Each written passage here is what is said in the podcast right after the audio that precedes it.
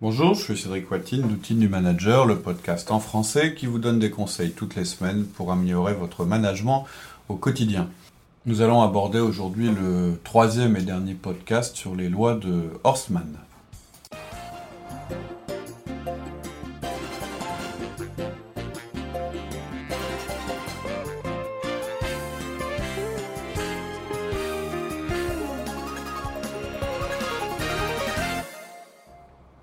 Avant de vous donner les trois dernières lois de Horstman, je vais vous lister à nouveau l'ensemble. Euh, la première loi, euh, le premier principe, c'est la clé, ce sont les gens. Le second, plus de communication est toujours mieux. Le troisième, vous n'êtes pas aussi intelligent et ils ne sont pas aussi idiots que vous le pensez. La quatrième, le contrôle est une illusion. Le cinquième, le fleuve est large, les courants sont chaotiques, mais l'eau finit toujours dans l'océan. Le sixième, le secret, c'est qu'il n'y a pas de secret. Le septième, vous êtes responsable de vos sentiments. Et le huitième, un problème a toujours plusieurs solutions. Alors, le sixième principe, donc le secret, c'est qu'il n'y a pas de secret. Euh, bah, c'est tout simple. Si vous croyez que vous pouvez cacher longtemps quelque chose dans votre entreprise, vous vous trompez. En général, tout le monde parle plus du non-dit que de ce qui est connu. Euh, je pense que ça a déjà dû vous arriver, en tout cas moi ça m'est arrivé euh, assez fréquemment. Euh, bah, j'annonce quelque chose que je pensais être un secret très très bien gardé, et finalement je me rends compte que tout le monde était plus ou moins au courant. Alors soit au courant parce que c'était évident et que même s'il n'y a eu aucune fuite, les gens euh, s'étaient fait leur idée sur le, sujet eux-mêmes, ou soit bah, parce que euh, vous en parlez à un de vos collaborateurs en toute confidentialité parce que vous estimez que c'est quelqu'un qui sait tenir sa langue, et puis lui-même en parle de la même manière avec un autre collaborateur parce que c'est quelqu'un aussi en qui il a toute confiance, et ce, ce deuxième collaborateur en parle à un troisième, et ainsi de suite. En général, c'est comme ça que ça se passe. Euh, il faut savoir aussi que, euh, bah, un petit peu selon le principe dont j'ai déjà parlé, euh, où les gens sont pas idiots, lorsqu'il se passe quelque chose, ils le sentent, ils le voient dans votre attitude. Il ne faut jamais oublier qu'ils sont extrêmement avides de... Nous, on appelait ça le feedback parce que c'est notre outil, mais ils sont extrêmement avides d'informations sur ce que vous pensez, sur la manière dont vous percevez les choses, sur les décisions que vous allez devoir prendre. Et donc, ils vous observent en permanence et lorsqu'il se passe quelque chose de grave ou d'important, en général, ils s'en rendent compte. Ils ne savent pas forcément de quoi il s'agit, mais en général, ils s'en rendent compte. Alors ce que je dis, c'est peut-être un petit peu moins vrai dans des structures euh, où il y a peu de personnes. Euh, par contre, dans, les, dans des groupes importants, euh, il y a énormément de bruit de couloir, il y a énormément d'informations qui circulent. Et je pense que en général, il vaut mieux justement bah, maîtriser la communication que d'essayer de, de, garder des secrets sans rien dire, etc. Autre chose que ça veut dire, c'est que n'essayez pas de faire de la rétention d'informations. Hein. Il y a beaucoup, je pense que vous l'avez déjà entendu, euh, mais il y a beaucoup de gens dans l'entreprise qui essayent de tirer euh, un pouvoir euh, de l'information qu'ils possèdent et qu'ils ne transmettent pas. c'est souvent une vue à court terme, puisqu'en général ces gens-là sont assez vite repérés et ils n'ont pas la confiance des autres. Alors bien sûr, il va y avoir des cas où on vous ne pourrez pas dire des choses parce qu'on vous l'a demandé. Euh, lorsque c'est pour le bien de votre organisation, il n'y a pas de problème par rapport à ça. Et euh, vous devrez l'expliquer très clairement lorsqu'il vous faudra le révéler à vos, euh, cadres. Hein. Je, dis n'importe quoi, votre entreprise est en passe d'être rachetée, vous êtes au courant, mais votre management vous a demandé de garder ça absolument confidentiel. Il n'est évidemment pas question d'aller en parler à votre équipe. Euh, par contre, le jour où ça sera révélé, les gens n'auront aucun doute sur le fait que vous étiez au courant. Ils auront repéré qu'il y avait quelque chose. Et donc, à ce moment-là, il faudra, mieux être le plus explicite possible vis-à-vis d'eux. On a fait un, podcast sur la, confidentialité. Euh, le titre m'échappe, mais je vous invite à l'entendre parce que le conseil qui est lié à cette loi, c'est aussi de dire lorsqu'un collaborateur vient vous voir en vous disant, ou, un collègue, hein, vient vous voir en disant écoute j'ai un truc à te dire mais c'est ultra confidentiel, etc. C'est aussi d'être très clair et très transparent avec lui en lui disant que si jamais ce qu'il va vous raconter est quelque chose qui est susceptible d'avoir une influence importante ou de nuire, dans le bon sens ou dans le mauvais sens, euh, sur l'entreprise, il faut que vous soyez très clair avec lui sur le fait que vous ne pourrez pas garder ça confidentiel. Euh, donc les conseils liés à cette loi, bah, c'est d'être transparent avec les autres à propos de ce que vous savez, euh, de surtout pas chercher à cultiver un pouvoir lié à ce que vous dites pas, hein, c'est-à-dire là je parle de la, rétention d'informations, de transmettre et d'expliquer l'information à vos équipes automatiquement sans vous poser trop de questions. Si jamais on ne vous a pas indiqué que c'était confidentiel, bah, ça veut dire que vous pouvez en parler. Il faut juste que vous connaissiez bien votre boss. Il y a des patrons, euh, ils, estiment que lorsqu'ils euh, ne précisent pas, c'est que c'est confidentiel, et d'autres, c'est l'inverse. Donc ça, vous devez quand même savoir le mode de communication de votre patron. Je vous invite à éviter le plus possible les commentaires en off surtout avec votre équipe et surtout concernant euh, votre manager. Et avec tout ça, vous gagnerez, euh, vous gagnerez très nettement la confiance autour de vous. Par rapport à tout ça, c'est-à-dire par rapport à la communication que vous allez entretenir avec vos collaborateurs par rapport à des choses que vous connaissez de votre management, des messages qu'on vous transmet, il y a quelque chose d'important. C'est-à-dire que effectivement, votre rôle, c'est de faire passer la communication et de la transmettre.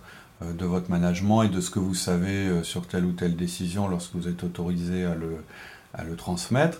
Mais vous avez un rôle qui est plus important que celui-là, on en a parlé aussi dans, quelques podcasts, c'est de donner de la valeur ajoutée au message. Qu'est-ce que ça veut dire?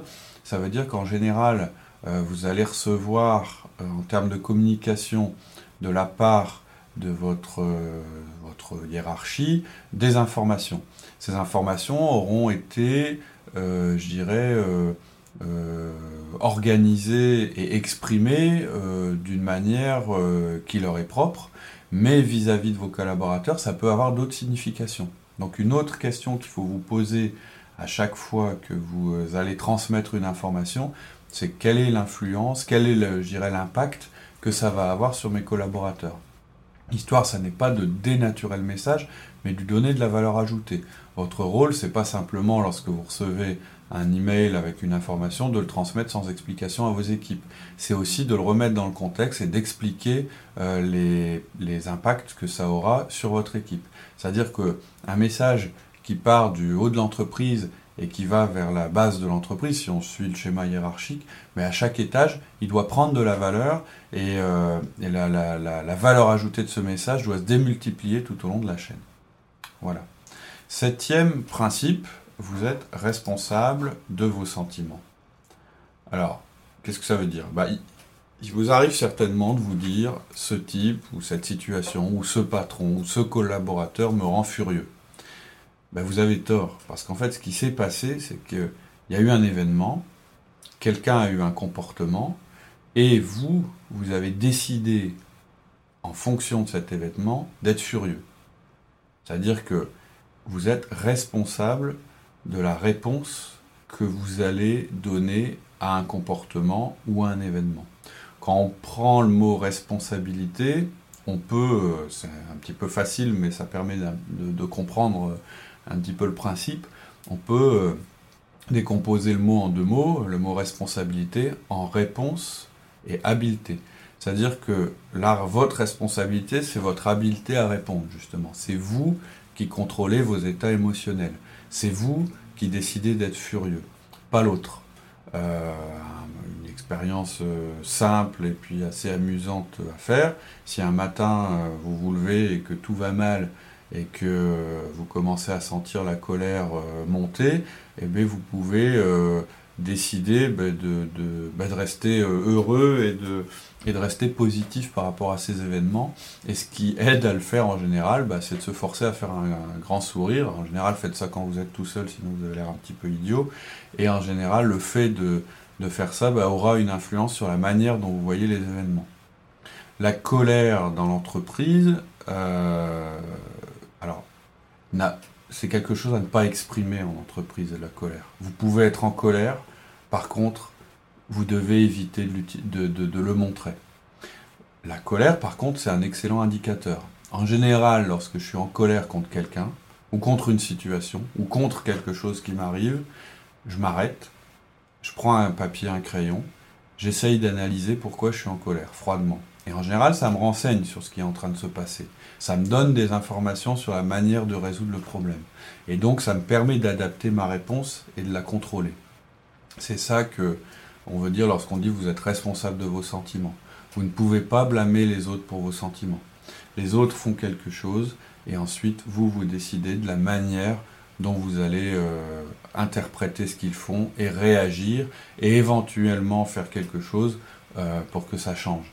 Et donc là, on est euh, complètement dans l'esprit du feedback. J'en ai parlé lorsque j'ai décrit d'autres principes. ne donnez jamais un feedback si vous êtes en colère. Vous devez être capable de donner un feedback en faisant un sourire. Euh, lorsque vous donnez un feedback à quelqu'un, ça doit être quelque chose qui a un faible impact, sur, je dirais, émotionnel. C'est une information que vous lui donnez pour euh, l'aider à changer son comportement, lorsque c'est un feedback négatif, hein. euh, donc pour changer son comportement. C'est pas autre chose. C'est pas plus je serai en colère, plus ça va fonctionner. C'est pas vrai. C'est plus vous répéterez le feedback au fur et à mesure que le comportement n'a pas été modifié. Vous allez donc privilégier la fréquence par rapport à l'impact. Donc le conseil qui est lié à cette loi, bah, c'est de choisir la bonne réponse, choisir de ne pas être en colère, de choisir de comprendre pourquoi un tel a eu tel comportement et d'adapter votre réponse en privilégiant, euh, la fréquence des feedbacks que vous lui faites par rapport à l'impact des feedbacks que vous auriez envie de lui faire. La huitième et donc dernière, le huitième et donc dernier principe, c'est un problème a toujours plusieurs solutions. Ça veut dire, bon, c'est évident, mais qu'est-ce que ça veut dire? Bah, Il y aura toujours quelqu'un qui sera parvenu au même niveau que vous en ayant eu au départ une intuition différente de la vôtre, en ayant choisi une route complètement différente de la vôtre. Et euh, il est fort probable que cette personne, lorsqu'elle vous regarde, elle se pose les mêmes questions que vous et qu'elle se dise mais comment il a pu euh, réussir à ce point en étant autant à côté de la plaque? C'est simplement qu'il n'était pas à côté de la plaque, c'est simplement que devant un problème particulier ou devant une situation euh, particulière, on a tous des manières différentes euh, de réagir, d'essayer de résoudre, et que même s'il est naturel de penser que notre solution est la meilleure, bah, on a tort quand on pense ça. Alors pourquoi est-ce que on a du mal à l'accepter? Euh, bah, c'est simplement parce que euh, on voit les choses à travers nos, paradigmes, on voit les choses à travers notre manière naturelle de les analyser. En général, ce n'est pas forcément une mauvaise chose, mais notre perception de la réalité est toujours construite à partir de notre point de vue. Euh, et donc, lorsqu'on essaye de résoudre un problème, bah, on essaye de le résoudre avec notre perception de la réalité. Et c'est, je disais, c'est pas une mauvaise chose, parce qu'en général, c'est là qu'on est le plus à l'aise. Euh, si vous, avez, si vous êtes plutôt quelqu'un de rationnel, vous allez toujours être plus à l'aise et donc plus performant euh, en essayant de résoudre un problème d'une manière rationnelle. Ça correspond à votre instinct, ça correspond à votre manière de faire, et vous vous dites, bah, c'est ce qui. Alors, lorsqu'on a quelque chose à résoudre de manière individuelle, ça marche très bien. Lorsque on est en équipe, euh, c'est un peu différent. Il y a une multitude de, de manières de résoudre un problème. Euh, et, donc, il y a peut-être des solutions qui seraient plus adaptées à la manière de faire de votre équipe. Il ne faut jamais perdre de vue que les gens dans votre équipe ne raisonnent pas comme vous, et ce n'est pas une mauvaise chose, au contraire, c'est une bonne chose. En général, dans une équipe, on essaye d'avoir des profils assez euh, différents, hein, euh, même si on les analyse sous le critère disque c'est pas mal dans une équipe d'avoir des dominants, des influents, des stables et des consciencieux. Mais donc ça veut dire aussi que lorsqu'un problème va se poser, ben, ils auront chacun euh, une manière différente de vouloir le résoudre. Moi, ça m'est arrivé souvent d'être surpris de voir à quel point des problèmes pouvaient se résoudre plus vite parce que je les confiais à une autre personne, alors que ma manière de faire, euh, ou la manière de faire de la personne à qui je l'avais confié au premier abord, euh, me semblait plus logique. Donc le conseil qui, est lié à cette loi, c'est de prendre l'habitude et le temps de temps en temps de choisir une solution opposée à celle que vous auriez choisie d'instinct, parce qu'elle vous semblait plus évidente. Alors, au début, il ne faut peut-être pas se mettre trop en danger, parce que vous avez une certaine expérience, vous avez certainement une manière de voir les choses, et vous n'avez pas envie de prendre un risque trop important sur certains sujets, mais peut-être sur des sujets un peu moins euh, stratégiques pour l'entreprise, c'est un bon exercice de temps en temps de vous dire, bah tiens, je vais le confier à telle personne, et puis on va voir comment elle se débrouille. Et là, il faudra que vous luttiez contre votre tendance naturelle à vouloir imposer vos solutions. Comme vous êtes manager, vous êtes certainement quelqu'un qui a un profil plutôt euh, D, donc dominant, et donc qui a plutôt tendance à vouloir imposer ses solutions en se disant mais de toute façon il n'y a que cette solution-là possible.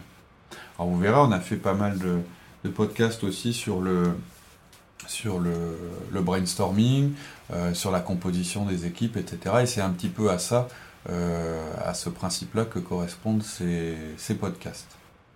L'autre chose intéressante, bah, c'est que vous allez progresser. C'est-à-dire que vous donnerez, en faisant ça, une capacité de résolution de problèmes plus importante à, votre équipe.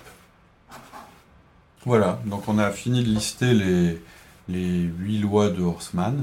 Euh, il pourrait y en avoir plus, euh, on pourrait se contenter de moins, mais voilà, j'ai trouvé que c'était intéressant de, les passer en revue et puis de les lier un petit peu à, nos, expériences et aussi aux outils qu'on vous avait, qu'on vous avait proposés.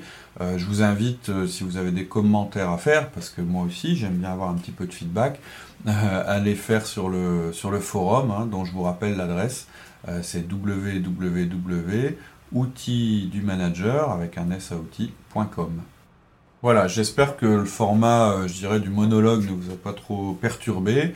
on reviendra à un dialogue le plus vite possible.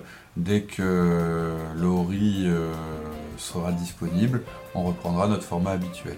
Je vous souhaite une excellente semaine et puis on se donne rendez-vous à la semaine prochaine. Au revoir.